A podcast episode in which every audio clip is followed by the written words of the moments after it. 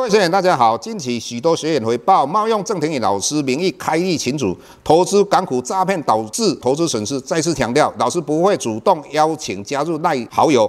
再次强调，老师没有 Telegram 群组。再次强调，老师只有在 PressPlay 撰写产业探讨文章。再次强调，老师不会在赖群组回答任何问题。有任何问题，在 PressPlay 平台内发问。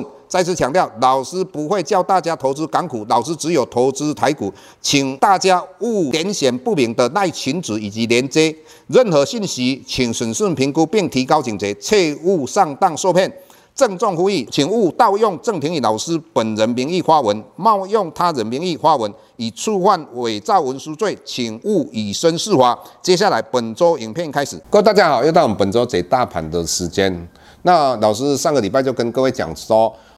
这个礼拜因为台股期货要结算，所以台股回档两三百点应该是一个正常的，所以你们必须要放在心里，不要害怕。那事实上，我们看到上个礼拜三美国联准会的会议记录里面，他告诉我们看起来是非常鹰派的，结果美国四大股市没有跌，为什么没有跌？就如同老师在阿关的节目讲到的，只要央行的货币政策能够被人民所预测得到，那这些货币政策无效。不会影响到股市，那事实上应该是这个原因之下，美国四大股市的一个上涨。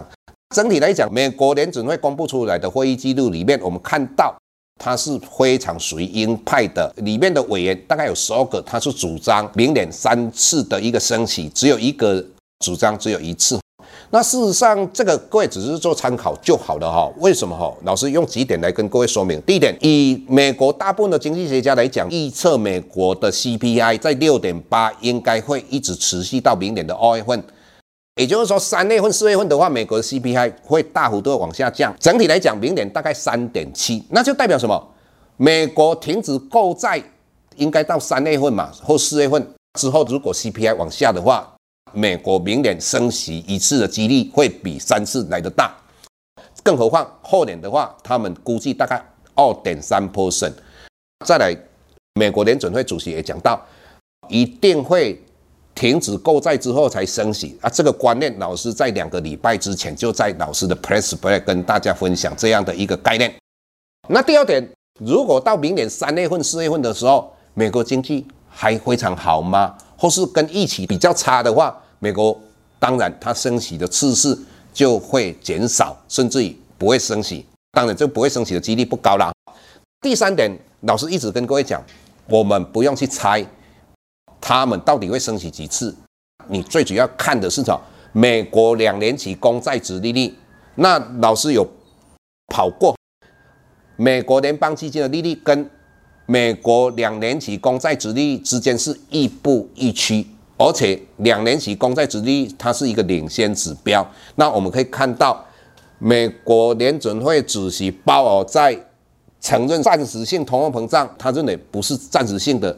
在这种状况之下，大家认为说整个升息的次数幅度会很大，所以在这种状况之下，你也看到美国两年期公债殖利率。来到零点七以上，但是各位，现在这个时刻，我们看到美国两年期公债殖利率只有来到零点六二，也就代表说明年美国要大幅度的升息的几率，以目前来看不会很多，也不会很大啊。这一点先跟各位啊分享说明。接下来我们要跟各位讲到产业，星期四晚上美国高科技稍微有有相对幅度的拉回，那我们看到我们。清一色 IC 设计大涨，今天的话，IC 设计以及电子股都做回档修正，这是一件好事情。今天的话，有看到钢铁股的个股里面有稍微表现，但是各位以今天来讲，钢铁股产业占大盘的成交比重今天有增加，往后它会不会继续往上涨？各位你要看它的成交量是否有来到五趴以上哈，这一点各位要记得，没有的话，它一定是一个短暂的。再来，我们看到货柜三雄，货柜三雄。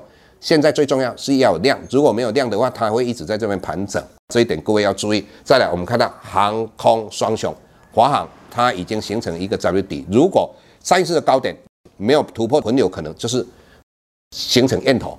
那如果长荣航上一次的话，最高点跌下来之后，它就形成一个假突破，那个高点如果没有突破，你现在去买长荣航也是非常的危险。那老师在选股一定会选未来的产业。而且它的 EPS 相当不错的，才会跟大家分享这样的产业，这样的一个个股。所以各位如果要了解老师的一个方向，那为什么老师会选这些产业，会选这些个股？它后面的故事是什么？老师在 Plus Play 都有详加的说明，而且老师也会跟你们讲说，怎么样去做股票的逻辑才是一个正确的，你赢的几率会比较高。各位可以订阅老师的 Plus pay 我们今天分析就到这个地方，谢谢各位。下周台股个股当中，老师精选的十几档个股做重点分析，想要了解老师到底精选哪些个股，欢迎订阅 Plus Play 互惠内容。下周见。